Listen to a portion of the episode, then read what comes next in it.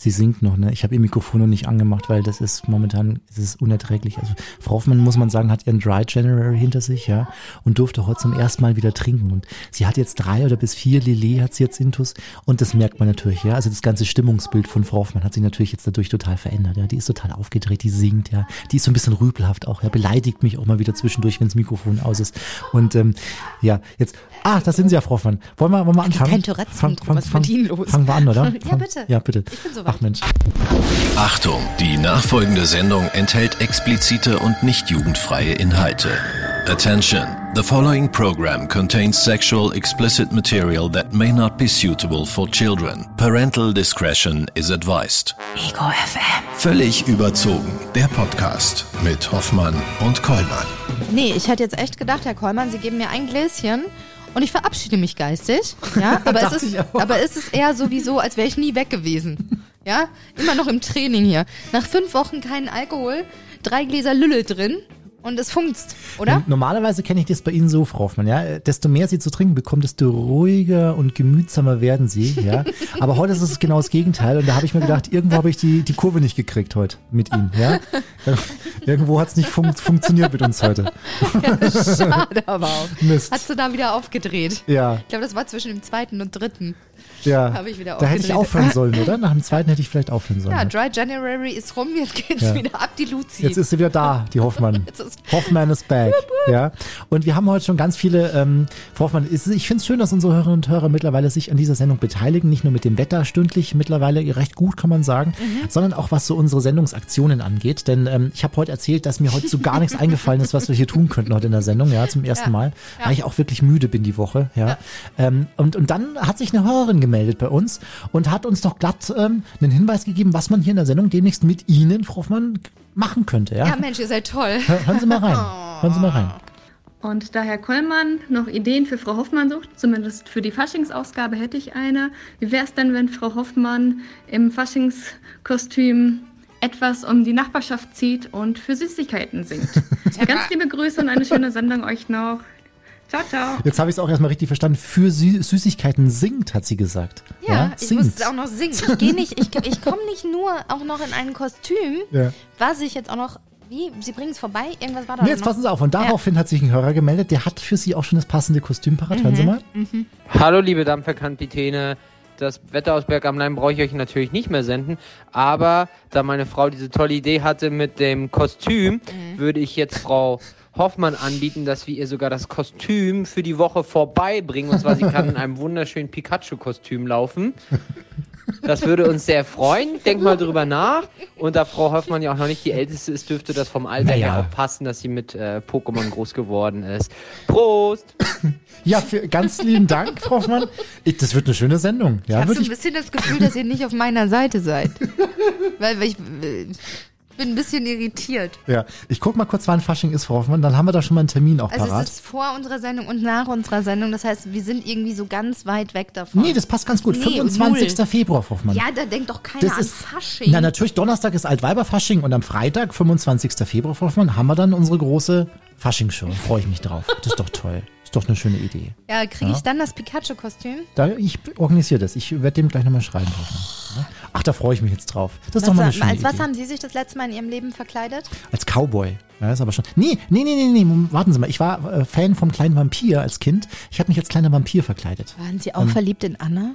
Oh, immer, Frau Hoffmann. Ehrlich gesagt, ich Anna kenne so viele Männer, die damals verliebt in die kleine Vampir-Lady Anna Oh, verkleidet Anna, waren. Anna war süß, Frau Hoffmann. Hä, die war halt einfach blass und hatte war- schwarze, wirre Anna. Haare. Aber es war Anna. Ja, so wie Sie. So wie ich morgens manchmal aussehe. So sieht die aus. Hoffmann, ich möchte kurz nochmal die eine äh, Story von heute erzählen, weil sich da auch Hörer beteiligt haben, so ein bisschen. Und zwar habe ich Ihnen heute von Elon Musk erzählt. Ja, der hat ja einen Privatjet, so wie Sie auch. Ja. Ja. Nur der ist ein bisschen mehr als hier unterwegs. Der ist wirklich halbstündig an einem anderen Ort in den USA. Und es gibt eine App, die heißt Flight Radar 24. Die nutze ich auch immer, wenn ich Hubschraubergeräusche um mich herum höre. Da kann man nämlich gucken, was da so gerade so durch die Gegend Sind Sie fliegt. auch so ein besorgter Bürger, der dann sofort nachschaut? Ja, ich will gucken, was, los könnte ist. Ich will mit am Start sein, wenn was los ist, Ja, Hoffmann. Ja, ja, ich möchte da mit, mittendrin sein. Und ähm, genauso kann man über diese App auch den Chat von Elon Musk verfolgen. Ja, also das heißt, wenn der startet und wenn der landet. Und ein, ein junger Studierender hat sich jetzt den Spaß gemacht und hat diese ganzen ganzen Flugdaten in einen Twitter-Kanal gebaut. Das heißt also immer, wenn Elon Musk mit seinem Jet abhebt und wenn er landet, gibt es eine Information dazu auf diesem Twitter-Kanal. Also wo Elon Musk gerade ist. Da freut sich der Elon Musk. Ja, und der hat sich so sehr gefreut, dass er diesem Teenager jetzt eine Nachricht geschickt hat. Persönlich? Eine persönliche Nachricht per, per Twitter, ja. Mit den Worten, äh, lass den Scheiß. Und ähm, er hat ihm 5000 Dollar geboten, dass er diesen, dass er den Kanal wieder löscht, Hoffmann. Ja? 5000 für Elon Musk. Ja. ja, der verdient 5000 in einer Sekunde ohne Scheiß. Ja, und das hat sich der Teenager auch gedacht, äh, ne, äh, fucking äh, Multimilliardär, oder was der Typ ist, der kann mal schön mehr hinblättern, also hat er ihm 50.000 Dollar angeboten. Und? Jetzt hat sich Elon Musk nicht mehr gemeldet, aber er hat seine Rechtsanwälte eingeschaltet. Ah, die, sollten, die sollten diesen Twitter-Kanal lahmlegen, was ihnen aber nicht gelungen ist. Und seitdem twittert der junge Typ weiter. Und ich kann mal kurz für uns mal kurz gucken, Frau Hoffmann, wo Elon Musk gerade ist. Ja? Bitte machen Sie das. Denn der Twitter-Kanal heißt Elon Musk Jet. Und äh, ich guck mal kurz, ähm, ja, er ist, er ist gelandet, Frau Hoffmann. Von 39 Minuten ist er gelandet in Austin, in Texas. Und ähm, Was macht der da? Ja, das ist natürlich die Frage. Elon, was ja? machst du da? Er kam aus Brownsville, Texas und ist nach Austin geflogen, Frau Hoffmann. Schön. ich folge dem jetzt auch alleine, um dem Musk auf den Sack zu gehen. Stellen Sie sich mal vor, Frau Hoffmann, ich würde an Ihrem Fahrrad so einen GPS-Sender heimlich anbringen und würde dann auch so eine, so eine Twitter-Seite erstellen, wo Sie gerade mit dem Fahrrad, Fahrrad unterwegs sind. Ja? Hoff, Hoffmann hat gerade eingecheckt im Viktualienmarkt. Oh, dann, ja? nee, aber dann, aber wie, wie schön wäre das, wenn ich dann viele Begleiter hätte, die mit mir zusammen Rad fahren durch München. Da muss ich gerade an Forrest Gump denken. Die mit mir Rad fahren. Genau. Oh, dann, oh toll. ja. Run, Forrest, run. Run, drive, Hoffi, Hoffmann, drive, Hoffi, run. Ja, toll. Wussten Sie, dass es mindestens sieben bis zehn Menschen auf der Welt gibt, die genauso aussehen wie Sie? Aber die Chance zu treffen liegt nur bei 1 zu einer Milliarde. Die Frage ist, wo wohnt der? Das ist ja egal. Aber ich glaube, dank Social Media kommt man öfter, ähm, Mit solchen Leuten in begegnet Berührung? man öfter Ja? seinem, seinem Zwilling. Ich hatte mal einen Zwilling. Wirklich wahr? Wirklich wahr. Also auf jeden Fall sind mir anscheinend seltsame Dinge passiert während des Studiums. Und manchmal passiert es mir, dass so am Montagmorgen jemand auf mich zukam und meinte, boah, da hast du aber Gas gegeben am Samstag. Ne? Krass, wie du da abgegangen bist. Und ich so, ich war Ja. Samstag gar nicht draußen. Was? Und ich so, was? Wir haben dich doch gesehen. Da hinten beim Konzert, bla bla bla. Ich so, nee, ohne Scheiß, ich war am Samstag. Das ist mir öfter passiert. Ja, aber haben Sie die dann mal kennengelernt? Wahrscheinlich sind wir uns über den Weg gelaufen und dachten dann aber, äh, ja, nee, wir sehen uns natürlich überhaupt nicht ähnlich. Aber andere haben uns dann vielleicht verwechselt. So ist mir das öfter passiert während des Studiums. Vielleicht sind Sie gar nicht die echte Frau Hoffmann, sondern Sie sind so eine Fake-Hoffmann, ja, die die echte Hoffmann gekillt hat. Ja, die Nur andere- damit sie hier mit mir hier die Sendung machen darf. Ja. Gucken Sie mich nochmal an, Frau Hoffmann. Bin mir jetzt gerade selbst mir so sicher. Ja? Die, Fü- die Füße, weiß ich nicht so recht. Ja. der C war größer, glaube ich. Man weiß es nicht. Ja. Die andere macht gerade Fernsehen. Ja. Seit wie vielen Jahren kennen wir uns, Frau Hoffmann? 13. Ja. Werde ich gleich nochmal nachrechnen. Ne? Wenn das nicht stimmt, dann müssen wir uns mal unterhalten. Müssen wir uns unterhalten. Apropos, Frau Hoffmann. Ja. Können Sie sich noch an das letzte Interview erinnern, das wir geführt haben? Oh, oh, oh, oh. Moment, Moment, Moment, Moment. Das letzte Interview. War das das mit dem, äh, mit dem Menschen, der meine Socken kaufen wollte? Sehen Sie mal, gar nicht schlecht. Ja? Ah. Ich würde sagen, Gehirnfaktor zwischen 1 und 10 sind, sind es noch mal eine guten Bei der 6. 7,8. Ja? 7,8 bin ich. Denn das ist genau unser Thema heute. Wir möchten uns heute mal über unseren Kopf unterhalten. Also über Erinnern und Vergessen. Übers Hirn. Über das Hirn. Also es geht eigentlich um unsere Themenwoche, die hieß ja die ganze Zeit bei Ego FM. Ähm, Alles, nur in deinem Kopf. Ah, genau, alles nur in meinem Kopf, genau. Und so heißt auch das Buch, das dieser Herr hier geschrieben hat. Hoffmann und Kollmann. So, jetzt aber mal im Ernst. Ego FM. Schöne neue Radiowelt. Herr Kollmann, ähm, was haben Sie gestern gefrühstückt? Boah, das weiß ich nicht mehr. Okay, vergessen, das kann auch passieren. Vielleicht nach dem Gespräch mit unserem Interviewgast nicht mehr. Nächste Frage, Herr Kollmann, wie heißt unsere aktuelle Themenwoche bei Ego FM? Das weiß ich noch, alles nur in deinem Kopf. Genau. Und jetzt habe ich einen Mann gefunden, der hat ein Buch geschrieben, das trägt den Titel Alles nur in meinem Kopf. Und er ist nicht nur Autor, nein, Dr. Boris Nikolai Konrad ist deutscher Neurowissenschaftler, Physiker, gehört zu Deutschlands besten Vortragsrednern, nennt vier Guinness-Weltrekorde sein eigen und ist mehrfacher Weltmeister im Gedächtnissport. Ich hoffe, ich habe jetzt nichts vergessen und wenn doch, dann passt es ja auch zum Thema. Hallo Boris, schön, dass du bei uns bist. Hallo, vielen Dank für die Einladung. Hallo. Boris, du bist mehrfacher Weltmeister im Gedächtnissport, haben wir gerade gehört. Du kannst dir einfach unbeschreiblich viel merken. Aber gleich mal die erste Frage vorweg. Was hast du als letztes vergessen? Äh, muss ich kurz überlegen, aber bestimmt gestern irgendwelche kleinen To-Dos im Haushalt oder sowas. Die Dinge, die in der Zukunft passieren müssen, die sind immer besonders schwierig. Ja. Ich weiß Du es sogar noch. Heute Morgen sagte mir meine Frau, du bist gestern ins Bett gegangen, ohne das Licht im Wohnzimmer auszumachen. Also selbst dir kann doch sowas passieren. Du hast zwei Diplomstudiengänge parallel studiert mit Bestnoten, sprichst fünf Sprachen und merkst dir die Reihenfolge von 52 Karten in einem gemischten Kartendeck innerhalb von einer Minute. Man will meinen, du bist einfach ein talentiertes Genie, aber du sagst, nee, alles Training. Bevor wir über die Methoden sprechen, wie und wann hast du denn für dich erkannt, mein Gehirn kann noch mehr? Es war so tatsächlich rund ums Abi. Also ich ging in der Schule immer ganz gut mit. Ich war jetzt weit weg vom Besten des Jahres, war aber auch weit weg vom Fleißigsten des Jahres. Und so war halt der Schnitt irgendwo immer zwischen zwei, drei, irgendwas. Und das war okay für mich. Und zum Abi habe ich gemerkt, ganz so wird das nicht weiter funktionieren. Und als ich dann tatsächlich selbst zufällig auch in den Medien von Gedächtnistechniken gehört habe, dachte ich mir, hey cool, vielleicht bringt mir das irgendwas fürs Abi äh, ich will wissen, ob da was dran ist. Und hätte natürlich nicht gedacht, dass dann meine ganze Karriere daraus wird, klar. Und dann hast du was gefunden, diese Methode, über die wir gleich sprechen, die hast du dann trainiert und damit hast du dir die besten Noten abgeholt. Ja, das ist die Kurzzusammenfassung. Ich habe dann zum Abi ein bisschen was schon entdeckt von Gedächtnistechniken, was mir hier und da geholfen hat. Und vor allem zwischen Abi und Uni etwas mehr Zeit investiert, da etwas tiefer einzusteigen und dann eben auch schon den Gedächtnissport für mich entdeckt. Und klar, da kamen dann auch recht schnell erste Erfolge. Und das war natürlich sehr motivierend zu sehen, hey, da geht echt richtig was. Als ich zum ersten Mal ein Foto von dir gesehen habe, ging mir auch ein Licht auf, weil ich mir dann dachte, den habe ich doch schon mal gesehen und in der Tat, ich war früher großer Wetten das Fan, zweimal warst du dort, hast dann Millionenpublikum begeistert. Magst du noch mal kurz erzählen, um was für Wetten es sich da gehandelt hat? Ja, ich war tatsächlich dreimal bei Wetten das, 2004, 2006 und 2014. Mhm. Beim ersten Mal, da war ich noch ganz jung, das war wirklich keine zwei Jahre, nachdem ich angefangen bin, mein Gedächtnis zu trainieren, habe ich mir von 50 Restaurantgästen in vier Minuten die Bestellungen eingeprägt. Dann zweieinhalb Jahre später durfte ich schon das zweite Mal antreten mit der Aufgabe, mir in zwei Minuten fünf Sudoku-Rätsel einzuprägen, also ohne Lösung, so mit Lücken und danach in vier Minuten die passenden Lösungen aus 100 möglichen Lösungen herauszufinden. Wahnsinn. Und dann hat es einige Jahre gedauert. Dann war inzwischen auch Herr Lanz äh, an der Reihe, das Ganze zu moderieren. Da bin ich dann nochmal hin und habe gesagt, ich möchte mich nochmal steigern und mir in einer Stunde 20 Zauberwürfel angucken, diese Rubik's Cubes, die beliebig verdreht sind, dann die Augen verbunden kriegen und dann gebt ihr mir zufällig einen von denen sagt natürlich, welcher das ist und dann muss ich aus dem Gedächtnis mit verbundenen Augen den richtig drehen. Du warst quasi ein sehr äh, gern gesehener Gast dort in dieser Sendung. ja, ich finde es natürlich auch immer spannend zu zeigen, was mit dem Gedächtnis alles möglich ist, ob jetzt bei Wetten das, TV Total, Land, Galileo und so weiter, weil ich es einfach spannend finde, dass es so lange gedauert hat, bis ich selbst entdeckt habe, dass man da richtig was lernen und machen kann. Mhm. Jetzt werden wir zwar nie Gottschalk und ein Millionenpublikum begeistern, aber wir wollen natürlich wissen, was hinter dieser Superleistung steckt.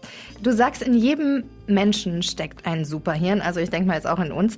Wenn man mit bestimmten Methoden trainiert, mit Gedächtnistechniken, sogenannten Mnemotechnik, aber die Grundideen dahinter sind immer die gleichen. Wie lauten die? Die lauten, dass unser Gehirn ein extrem gutes Gedächtnis hat für Dinge, die wir erleben, die wir mitmachen, die Emotionen haben, aber kein so gutes für ja, langweilige Zahlen, Daten, Fakten oder vielleicht auch was im Studium in der Schule vorbeikommt. Schaffe ich die aber umzuwandeln in Bildgeschichten, kann mein Gehirn was damit anfangen. Also die Grundidee in Bildern denken und die zweite Grundidee dem Ganzen einen Ort geben, weil unser Gehirn extrem gut ist mit Informationen, die einen Ortsbezug haben. Und das dritte, das dann auch mal ja, sinnvoll wiederholen. Und das ist nicht so, wie die meisten das sich selbst angeeignet haben, dann kann man sein Gedächtnis ganz erheblich und auch langfristig steigern. Fassen wir mal zusammen Zahlen, Namen, Fakten, also einfach alles wird bei der Nemo-Technik mit Emotionen und Bildern verknüpft. Welche Bilder und Gefühle kannst du dir zum Beispiel oder welche Bilder und Gefühle verknüpfst du bei einem 52-Kartendeck? Beim 52er Kartendeck hat jede Karte ein festes Bild, das ist dann vorbereitet. So ist die Pik 8 immer ein Schneemann, der Herzkönig ist bei mir immer ein Arzt und das ist vorbereitet. Mhm. Und dann habe ich einen Weg vorbereitet, zum Beispiel durch meine Wohnung, könnte aber auch äh, an der Uni sein, wo ich früher studiert habe, in den Gebäuden, wo ich heute arbeite und so weiter. Da wird dann irgendwas passieren. Und ich weiß halt noch nicht was. Sollte es jetzt aber zufällig losgehen mit der Peak 8, stelle ich mir vor, dass es an die Haustür klopft, aber statt dem Paketboten steht dort ein Schneemann. Total komisch. Und dann gehe ich zur Garderobe weiter, aber da ist gerade ein Arzt dabei, seinen Kittel an meine Garderobe zu hängen. Wenn ihr jemals nach Hause kommt und ein Schneemann vor der Tür steht, ein Arzt in der Garderobe ist, solltet ihr nochmal checken, wie die Nacht gelaufen ist. Aber wenn das im Kopf passiert, dann bleibt es genauso hängen. Und ich erinnere mich auch noch viel später dran, weiß aber Quatsch. Ja, so war es nicht. Aber Pik 8, Herzkönig, so geht's los. Und im Zweifel geht es dann eben noch 50 Schritte so weiter. Spannend. Und jetzt hast du schon kurz angerissen, in deinen Vorträgen und Büchern sprichst du ja auch darüber, von der Routenmethode, von dem Major-System, der Loki-Vorgehensweise und dem Gedächtnispalast. Kannst du dann nochmal so Beispiele geben, für welche Bereiche, wo was angewandt wird? Na klar, also Gedächtnispalast, Loki-Methode sind eigentlich verschiedene Namen für das Gleiche. die sind ganz häufig für mich so die Basis. Die kann ich total vielfältig anwenden. Also wenn ich bei Firmen vortragen darf, geht es dann häufig darum, Präsentationen freizuhalten, Inhalte aus Meetings mitzunehmen, aber auch langfristig Projektinhalte zu behalten, die vielleicht nur alle zwei Wochen wieder äh, außerhalb der täglichen Arbeit an die Reihe kommen.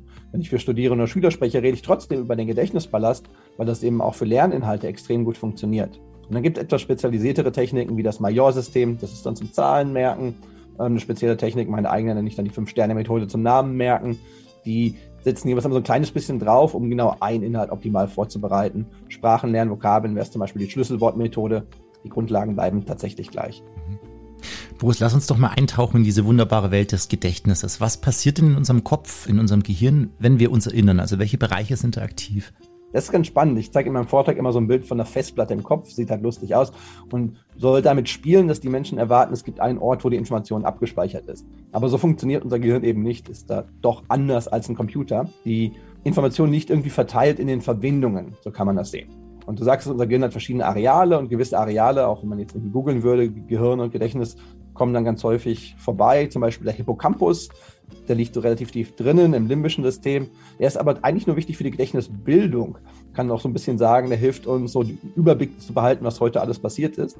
Und da sitzen auch diese Zellen zum Beispiel, die Ortsinformationen kodieren. Warum halt auch alles, was ich einem Ort gebe, was der Gedächtnispalast, die Loki-Methode tut, so gut funktioniert.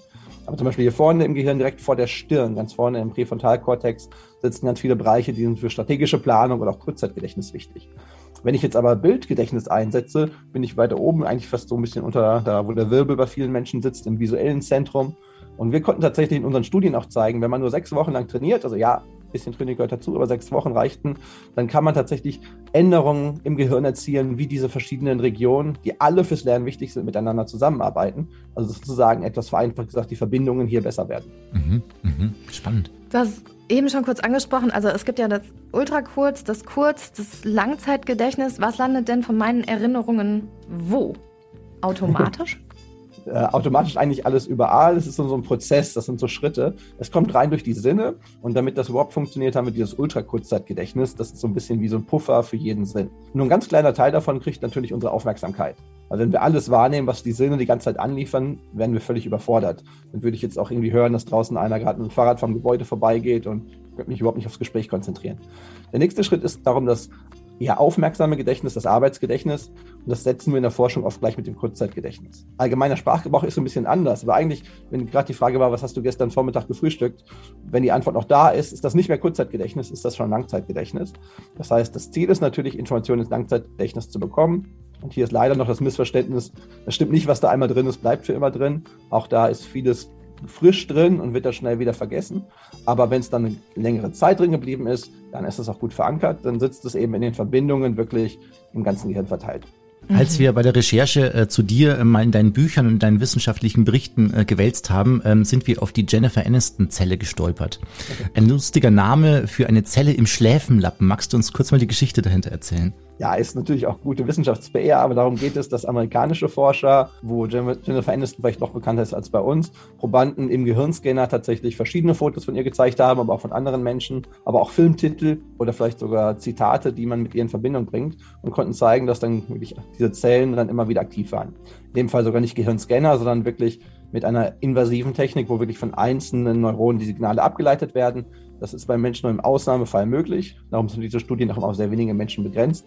Da muss wirklich ein Grund vorliegen, warum eine Operation am Gehirn vorgenommen wird. Also nur zum Forschen macht man das natürlich nicht. Und dann kann man aber feststellen, dass diese Zelle da immer wieder anspringt. Und in meinem Buch übertrage ich es dann auf Deutsch auf Thomas Gottschalk. Das heißt, es könnte Zellen geben, die immer reagieren, wenn wir wenn das hören. Aber auch wenn wir jemanden mit blonden Locken sehen oder tatsächlich den Namen Thomas Gottschalk hören. Was zeigt, dass diese Zellen sehr aktiv beim Verarbeiten dieser Person beteiligt sind. Das mhm. Missverständnis ist, dass diese Zelle jetzt Thomas Gottschalk abgespeichert hätte, weil, wie gerade beschrieben, die springt ja auch an, wenn jemand eine ähnliche Frisur hat. Ähm, die springt vielleicht auch an, wenn ich Frank Elstner höre. Das hat man in dieser Studie bewusst halt nicht unterschieden, sondern nur gezeigt, dass sie immer bei Jennifer Aniston dabei war und bei vielen anderen Dingen nicht, manchmal aber schon. Und das zeigt eben, dass wir Zellen haben, die im Endeffekt, was an Input reinkommt, verarbeiten können. Aber es ist nicht der Ort, wo die Information liegt, weil diese Zelle wird ja getriggert, wird aktiviert durch die Signale, die von außen irgendwie vorbeikommen. In meinem Vortrag breche ich das dann ganz einfach runter. Wenn ich sage, eine Zelle ganz woanders sagt mir blonde Locken, eine andere Zelle sagt große Nase und eine dritte Zelle sagt Mann, dann erst wird die Thomas Project-Zelle aktiv. Jetzt nehmen wir mal ein Beispiel. Du hast eben den Fahrradfahrer genannt. Äh, ich bin im Stress, draußen sind die Bauarbeiter mit dem Presslufthammer beschäftigt. Das kann einfach keine gute Grundlage für eine super Gedächtnisleistung sein. Was sagst du denn, hat äh, guten Einfluss, nicht so guten Einfluss darauf? Stress ist natürlich schlecht und da kann Lautstärke, die ich dann wahrnehme, natürlich schon stören. Das heißt, wenn etwas ja, laut ist, vor allem sich viel ändert, kann das sehr ablenkend sein und dann auch fürs Gedächtnis schädlich sein. Hier ist tatsächlich der Fall, dass akuter Stress meistens dazu führt, dass der Moment selber besser erinnert wird, aber im Stress der Zugriff auf, lang, auf das Langzeitgedächtnis eingeschränkt ist. Ist so die Prüfungssituation. An die Abi-Prüfung selber erinnere ich mich, nur in der Abi-Prüfung und das, was ich vorher gelernt habe, nicht. Das zeigt das ganz gut, was da passiert. Allgemein sage ich gerne klar, das Gehirn liegt im Körper drinnen. Also was dem Körper gut tut, tut auch dem Gehirn gut. Das ist jetzt nicht so überraschend. Also wer sich wenig bewegt und äh, schlecht ernährt, dadurch schlechte Blutgefäße hat, wird halt auch das Gehirn schlechter mit Sauerstoff versorgen. Und umgekehrt, wer ja, da ein bisschen auf sich achtet, tut auch dem Gehirn was Gutes. Ganz allgemein können wir schon sagen, dass das Gehirn zu trainieren meistens darauf basiert, dass man im Gehirn Aufgaben stellt, die schwierig sind, aber machbar. Und das scheint die sogenannte kognitive Reserve zu fördern. Das ist eigentlich das Beste, was man tun kann. Darum fällt es mir immer schwer, auf so Fragen wie, hilft denn Sudoku was zu antworten? Na, wenn du die noch nicht kannst, tatsächlich, weil du machst was Schwieriges. Wenn du irgendwann raus hast, wie das geht und dann immer bei der mittleren Schwierigkeitsstufe bleibst und die eigentlich auch erledigen kannst, während du was ganz anderes tust, dann hättest du dir auch sparen können, weil das ist dann kein Training mehr gewesen. Und hier ist das Schöne beim Gedächtnissport, ich pushe mich ja immer weiter. Ich bin ja immer genau an meiner Trainingsschwelle. Ich will ja meine Bestwerte steigern. Und darum ist das ein großartiger Weg. Gedächtnissport, da gibt es tolle Online-Angebote auch, um wirklich immer dieser ja, Grenze zu bleiben und so wie man eben vielleicht ins Fitnessstudio geht oder auch einfach für sich Sport für den Körper macht, empfehle ich das natürlich auch mal fürs Gehirn und Gedächtnissport ist dann ein möglicher Weg dafür. Mhm. Könnte es dir passieren, dass du vergisst, eins deiner Kinder von der Schule abzuholen? Also vergisst du gar nichts mehr oder ist nur das, was du dir einprägst, immer vorhanden? Bisher ist das mit den Kindern in der Kita noch nicht passiert. Völlig ausschließen kann ich das auch nicht, weil was Aufgaben in der Zukunft betrifft, sprechen wir vom prospektiven Gedächtnis. Und das Ding ist ja, dass es meistens nicht, dass man es vergessen hat. Also wenn dich deine Frau anruft und du sitzt noch im Büro und sagt, hattest du nicht was zu tun, dann weißt du, oh, Kacke, verdammt. Mhm. Ja, hätte ich gehabt. Das heißt, es ist eigentlich da, du hast nur im Moment nicht dran gedacht. Mhm. Eher Aufmerksamkeit als ein Gedächtnisthema. Da würde ich sagen, bin ich immer noch besser als gemittelt, weil ich gewisse Techniken habe, die ich da auch anpassen kann. Habe ich aber längst nicht so einen Riesenvorteil wie jetzt beim Eintragen von Fakten. Also, dass ich jetzt alle meine Kreditkartennummern, Kontonummern und so auswendig weiß, ist für mich völlig logisch. Und das ist wirklich so wenig im Vergleich, auch wenn es immer noch hunderte Zahlen sind, zu dem, was möglich ist, dass ich weiß, da habe ich kein Problem mit. Mhm. Aber mhm. ja, dran zu denken, noch den Brief in den Briefkasten zu tun, kann auch bei mir mal drei Tage dauern. Ja. Nur um hier ein paar Hoffnungen zu zerstören. Also es ist nicht so, dass du zum Beispiel mit der Loki-Methode oder so auch äh, Erinnerungen von damals wieder ähm, aufleben lassen kannst, oder? Also jetzt plötzlich kommen Erinnerungen aus der Grundschule oder so. Das ist so eigentlich nicht der Fall. Diese Techniken helfen wirklich beim Lernen, beim neuen Aufbauen von Wissen. Auch hier gibt es wieder Prinzipien, die man anwenden kann.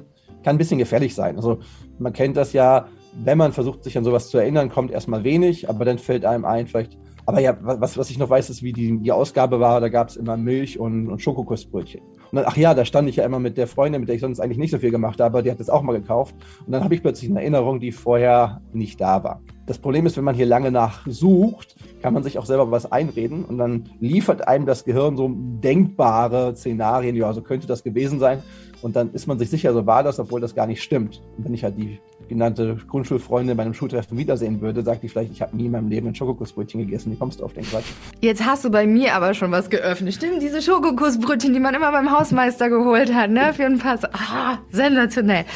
Für ein paar Mark bei Ihnen noch Memories, ja, ein paar Mark bei mir noch. False Memories hast du ähm, eben ja schon kurz angesprochen, da kommen wir gleich drauf. Du hast Bücher geschrieben äh, wie das perfekte Namensgedächtnis, mehr Platz im Gehirn, alles nur in meinem Kopf und ein weiteres folgt bald. Bekommst du Feedback von deinen Lesern und wenn ja, was erzählen die denn? Ja, zum Glück schon. Inzwischen habe ich eine gewisse Reichweite ja auch damit. Am meisten kriege ich natürlich schon mit bei den Menschen, die dann wirklich auch ein Training bei mir besuchen und dann direkt da etwas lernen wollen. Da kann ich natürlich viel genauer schauen, wo wollen die eigentlich hin damit.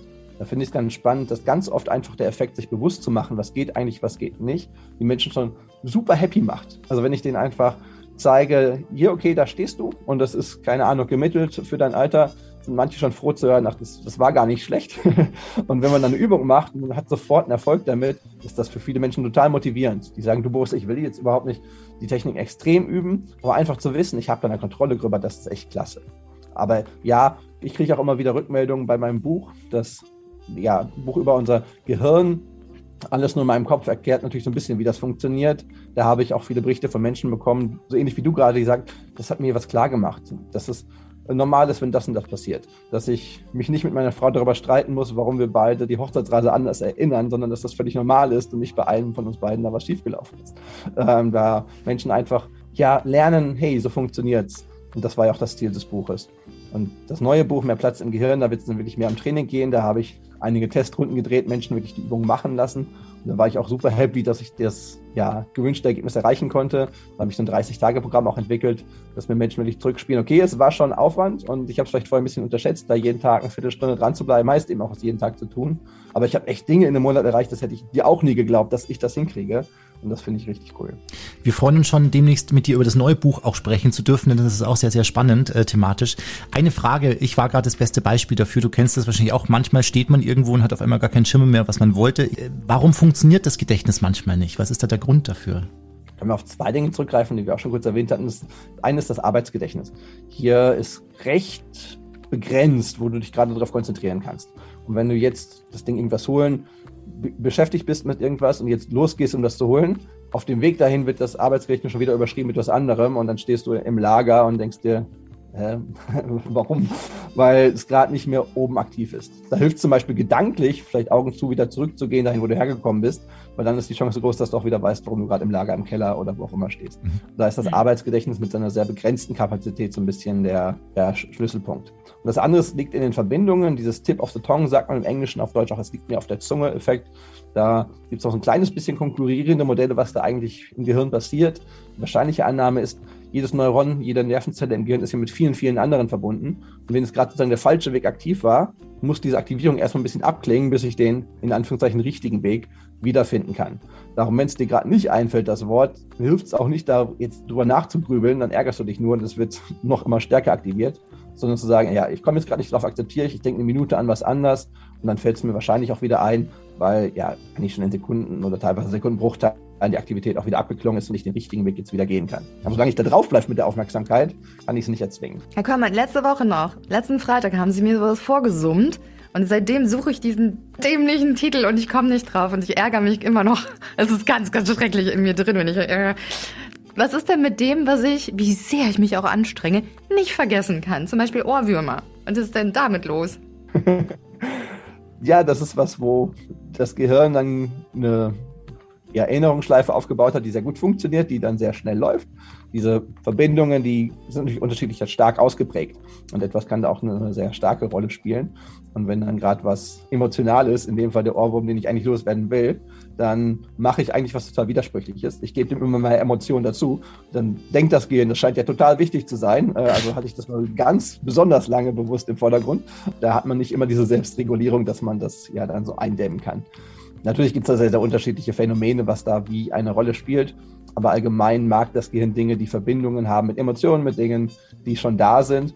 Und ja, gerade was, was mich dann irgendwie triggert, ein bisschen kitzelt von innen, das mag das Gehirn dann auch. Und dann habe ich den Widerspruch, dass ich das ja eigentlich gar nicht wollte. Ganz kurz, der Extremfall, um den zu erwähnen. Es wird leider immer Menschen noch geben, die sowas hören, die dann denken, so lustig ist das aber nicht, wenn es vielleicht eine traumatische Erinnerung zum Beispiel ist. Mhm. Wenn was passiert ist, was echt nicht gut ist. Und hier sollte man natürlich dann schon auch gucken, wie man vielleicht mit einer Therapeutin, einem Therapeuten arbeiten kann. Und das ist aus Gedächtnisforscher-Sicht ganz spannend. Die werden nie versuchen, dass du das vergisst. Die haben nicht das Ziel, dass du diese Erinnerung los wirst, weil das wird nicht funktionieren. Die ist viel zu stark eingebunden. Die werden versuchen, dass diese Erinnerung eben nicht mehr verbunden ist mit diesen emotionalen Schleifen, die dann sehr stark sind.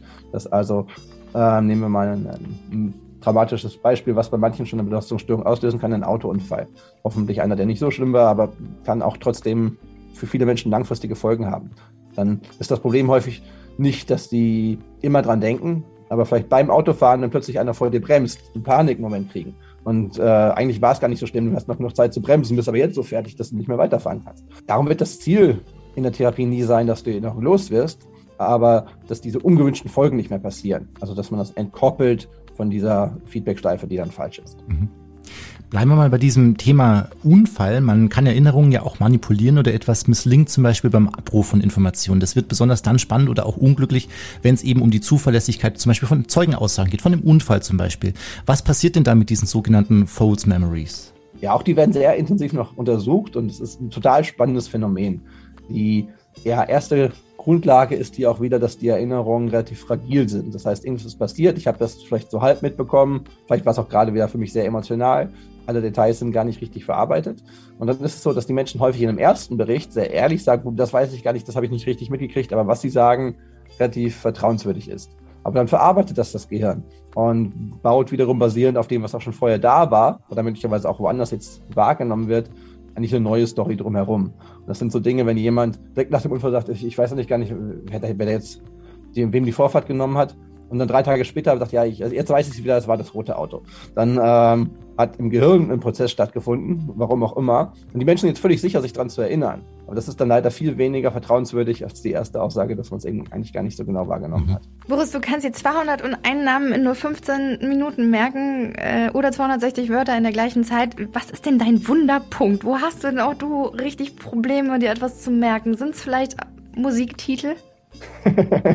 In Musiktiteln bin ich definitiv schlechter als meine Frau. Die ist da eine von denen, die zwei Noten hören und dann sofort sagen kann, welches Lied das war und wahrscheinlich auch in welchem Jahr es erschienen ist. Das kriege ich nicht ganz so gut hin, das stimmt. Wir haben ähm, vorhin gerade über deine Wetten das Auftritte gesprochen und da hast du vor acht Jahren, hast du vorhin auch schon erzählt, aus 20 Zauberwürfeln einen zufällig ausgewählt und mit verbundenen Augen gelöst, um, um das lernen zu müssen. Wie lange müssten wir da üben? Wenn die Zeit die gleiche sein soll, schon, natürlich schon eine ganze Menge. Mhm. Um überhaupt einen Zauberwürfel mit verbundenen Augen lösen zu können, reicht wahrscheinlich zwei, drei Nachmittage mit YouTube, wo viele Menschen erklären, wie das funktioniert. Und um dann auch 20 Zauberwürfel lösen zu können, kommt nochmal vielleicht eben ein Tag mit meinem Buch oder mit meinem Training dazu, dass du meine Gedächtnistechniken kennenlernst. Und dann wird dir recht schnell logisch vorkommen, dass man das auch kombinieren kann. Das Ding ist halt dann das Tempo. Das heißt, äh, dann bräuchtest du für die 20 vielleicht immer noch einen Tag, was immer noch die meisten Menschen völlig beeindruckt, dass sowas überhaupt möglich sein soll. Und die werden dann auch nicht 20 probieren, aber schon zwei ist ja krass genug, dass man das hinkriegt. Und das wird dann auch jeder und jeder schaffen können.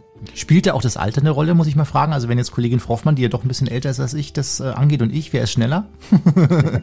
das ist so frech, Herr Kollmann, so frech immer. Ja, diese, da werde ich mich jetzt äh, natürlich feige zurückhalten und nicht darauf antworten, sondern ganz pauschal sagen, für den einzelnen Menschen ist das immer schwierig vorherzusagen, weil einfach natürlich viele Dinge eine Rolle spielen. Wenn ich wirklich große Gruppen habe, also sehr, sehr viele Menschen mit 20, sehr, sehr viele Menschen mit 40, sehr, sehr viele mit 60, werde ich natürlich einen Alterseffekt dort auch schon feststellen, weil gerade das Lerntempo etwas ist, was dann nachlässt und das fängt tatsächlich ja recht früh auch schon an. Also habe ich die Leistungsspitze eher so Mitte 20. Mhm.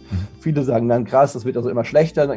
Das habe ich nicht gesagt. Was schlechter wird oder schwieriger wird, ist das schnell Informationen aufnehmen. Das kann man ja. auch immer flapsig formulieren und das mögen dann eher die Firmen, die mich buchen, wo das Publikum älter ist als bei Unis, die mich buchen. Bei den Firmen sage ich dann, naja, mit 20 ist halt auch noch nicht so viel drin. das ist eine Überraschung, dass man halt schnell lernen soll. Und mit 60 hat man halt sehr viel Vorwissen. Und darum wird in den allermeisten Fällen es gar keine so schlechte Idee sein, eben als Führungskraft jemanden zu haben, der schon was drin hat und das eben nutzen kann für Entscheidungen, auch, auch für sein eigenes Lernen. Es geht ja immer noch um diesen äh, Memory Gedächtnispalast. Also es geht darum, einfach äh, Zahlen etc. mit mit Emotionen, mit Bildern zu verknüpfen, wie bei dieser äh, Peak 8 oder so mit dem mit dem Schneemann. Also das heißt, ich muss in der Lage sein, mir echt eine verdammt lange Geschichte, einen Kinofilm in meinem Kopf ablaufen zu lassen, damit ich das alles wieder abrufen kann und der am besten so spannend ist, damit ich das auch wirklich drin habe, wenn der Schneemann an die Tür klopft und dann vielleicht weiß ich nicht, die Kaffeemaschine anmacht, weil das ist der Kreuzkönig oder so. Keine Ahnung. Jein, also du siehst ja, es ist ja noch da, was ich gerade beschrieben habe. Und der Gedächtnispalast hilft dir, dass es zwar nicht kürzer wird, aber dass das Ganze eine Struktur hat, weil jeder Teil der Geschichte einen eigenen Ort bekommt. Und dann ist das Gehirn perfekt in der Lage, das zu tun, bei jedem Menschen. Und wenn ich den Leuten mhm. schreibe, ich habe Dutzende Wege an verschiedenen Orten, sagen die auch, ja, das alleine ist schon krass. Dann sage ich, nee, überhaupt nicht. Beschreib doch mal, wie deine Wohnung aussieht. Okay, jetzt beschreib mal, wie dein Büro aussieht, wie dein äh, liebster Club aussieht, wie die Bar, wo du gerne mal noch äh, einen Kaffee trinkst, aussieht kannst du alles beschreiben, weil diese Orte sind natürlich in deinem Kopf drin. Und wenn du diese Geschichte jetzt mit diesen Orten verbindest, hast du schon die Struktur, dass es eben nicht mehr ein langer Strang ist, der irgendwie durch dein Gehirn sich auch ziehen muss und den man irgendwo vergessen kann, sondern es ist halt alles damit verknüpft. Vor allem weißt du auch, wenn dir irgendwo was fehlt. Also wenn man nur mit einer langen Geschichte arbeitet, was auch schon viele Vorteile bringt, aber wenn dann ja, ich an einer Stelle nicht mehr weiter weiß, Mist, hatte ich mir da irgendwas ausgedacht, was macht denn der jetzt bei der Kaffeemaschine, dann wird es schwierig. Bei dem Gedächtnispalast, der eben etwas mehr Vorbereitung braucht, ich muss ihn vorbereiten, aber ist das gar kein Problem mehr, weil ich weiß, okay, an der Stelle komme ich gerade nicht drauf, aber ich weiß, wo es weitergeht. Oft hilft das auch schon, dass ich weiß, was dann am Schritt vorher passiert ist, aber mir reißt eben nicht mehr der rote Faden und ich kann ganz in Ruhe, ganz entspannt selber die Informationen da abholen, brauche mich eben auch nicht mehr stressen, ob ich das vergessen werde oder nicht, Weil ich weiß ja, wo ich es hingelegt habe. Sehr bildlich gesprochen jetzt. Ich werde unschlagbar in Ich packe meinen Koffer. Wirklich. Das auf jeden Fall. da gab es tatsächlich auch mal so eine Fernsehanekdote in der Sendung bei Pro7 mit einem Herrn Raab. Die Älteren werden sich erinnern. und der war dann extrem ehrgeizig. Das heißt, er konnte die Techniken sehr, sehr gut. Und die haben tatsächlich mal, und ich war einer von denen, die es sich auch angeguckt haben, weil ich natürlich begeistert war, bei Schlag den Raab, äh, ich backe meinen Koffer gespielt. Und es war, glaube ich, schon nach Mitternacht, dass sie angefangen haben, weil aber auch der Kandidat trainiert hatte. Und tatsächlich hatte ich immer wieder Kandidaten, die mir vorher geschrieben haben, dass sie sich bei mich auf solche Spiele vorbereiten wollten. Sind die, glaube ich, irgendwie, jetzt will ich nicht lügen, aber bis 40 oder so Dinge gekommen. Das heißt, es lief irgendwie eine Stunde. Ich hoffe, ich übertreibe jetzt nicht, aber ich glaube, das war die Größenordnung, irgendwie von 0.10 Uhr bis 1.10 Uhr nachts. Ich weiß nicht, ob noch irgendeiner dran geblieben ist außer mir, aber ich fand spannend. Ich glaube, da bin ich ausgestiegen. 18.04. können wir jetzt schon mal, wir können schon mal spoilern, mehr Platz im Gehirn, entspannt mit der Informationsflut und dem modernen Leben umgehen. Das wird ein neues Buch sein. Darüber werden wir hoffentlich auch nochmal sprechen. Eine, eine letzte Frage zum Ende, weil ich gerade auch sehe, dass unsere Zoom-Session gleich zu Ende ist und wir gekappt werden. Was bedeutet für dich Glück? für mich ganz allgemein bedeutet Glück, dass ich tatsächlich das, was mir Spaß macht, zu meinem Beruf machen konnte und das mit Menschen teilen darf. Und im Kleinen bedeutet Glück auch, Zeit mit der Familie zu haben und das auch mit den Kindern teilen zu können, dass wir Dinge zusammen machen, die uns begeistern. Wunderbar. Boris, das hat Boris, unfassbar viel Spaß Dankeschön. gemacht. Vielen Dank. Mir auch. Ich danke euch. Hoffmann und Kollmann. So, jetzt aber mal im Ernst. Ego FM. Schöne neue Radiowelt. Jetzt haben wir gar nicht gefragt, was man machen kann, damit man so ein gutes Hirn bekommt, Frau Hoffmann. Ne? Also klar, es gibt ein paar Methoden, aber so ganz einfache für mich auch, wissen Sie? Trainieren, So. trainieren, trainieren. Trainieren. So einen Ah. Gedächtnispalast aufbauen. Ja. Ich baue mir auch mal kurz einen auf, Hoffmann. Lassen So, ich glaube, ich bin wieder nüchtern. Ich glaube, ich kann jetzt fahren. ich, haben, haben Sie von Fluffy gehört, Frau Hoffmann? Wer ist Fluffy? Haben Sie nicht gehört von Fluffy die Woche? Nee. Mensch, in Österreich, Frau Hoffmann.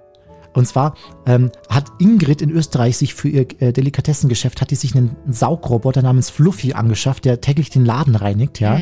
Und während der Roboter eines Morgens seinen Job nachgeht, öffnet sich kurz die Ladentür und Fluffy hat die Gelegenheit genutzt und ist geflüchtet. Nein. Und Ingrid hat einen Suchaufruf gestartet und dann hat man tatsächlich Fluffy einen Tag später im Müll gefunden, in dem Restmüllcontainer. Nein. Ja, er hat es nicht überlebt, leider. Er hat es leider nicht überlebt. Oh Ja, nein. es ist, war, ist meine traurige Geschichte der Woche, Frau. Ich habe auch einen Saugroboter zu Hause. ja, Ich guck mal, wenn ich die Tür offen lasse, wo er hingeht. Vielleicht, vielleicht, vielleicht findet er den Weg zu Ihnen. ja, hier muss er nur nichts machen. Ne? Hier ist ja alles sauber, Frau Hoffmann. So. Zumindest solange sie weg waren. Ich habe heute gar nicht so viel gekrummelt. Ich habe ja nur getrunken. Das stimmt. Apropos, Ja, machen wir Schluss für heute, oder? Apropos Krummel. meine Alkoholtoleranzschwelle ist über, über, über, Überschritten. Ja, überschritten. Ja. Genau. Ich muss jetzt, ich muss jetzt los. Sie machen jetzt Schluss, Frau Ich Hoffmann. mache jetzt Schluss für Ja, heute. dann finde ich das schön, Frau Hoffmann. Ich mache auch Erst Schluss. noch die Beeren. Erst nur die Beeren. Nehmen Sie noch die Beeren mit von mir aus und dann ist hier heute Sendeschluss. Ja? Lecker. Schön, dass Sie da waren. Alles Gute, gute Heimreise und nächste Woche sehen wir uns wieder. Ich habe frei nächste Woche. Wir sehen uns erst wieder am Freitag nächste Woche. Ja, Schweinerei. ja hab's mir auch verdient. Was machen Sie? Mal gucken. Ja, mal gucken. Bisschen, bisschen saunen Ich werde vielleicht. Sie sehr vermissen. Tschüss. Ja, ich, ja, so ein bisschen, ne? Tschüss.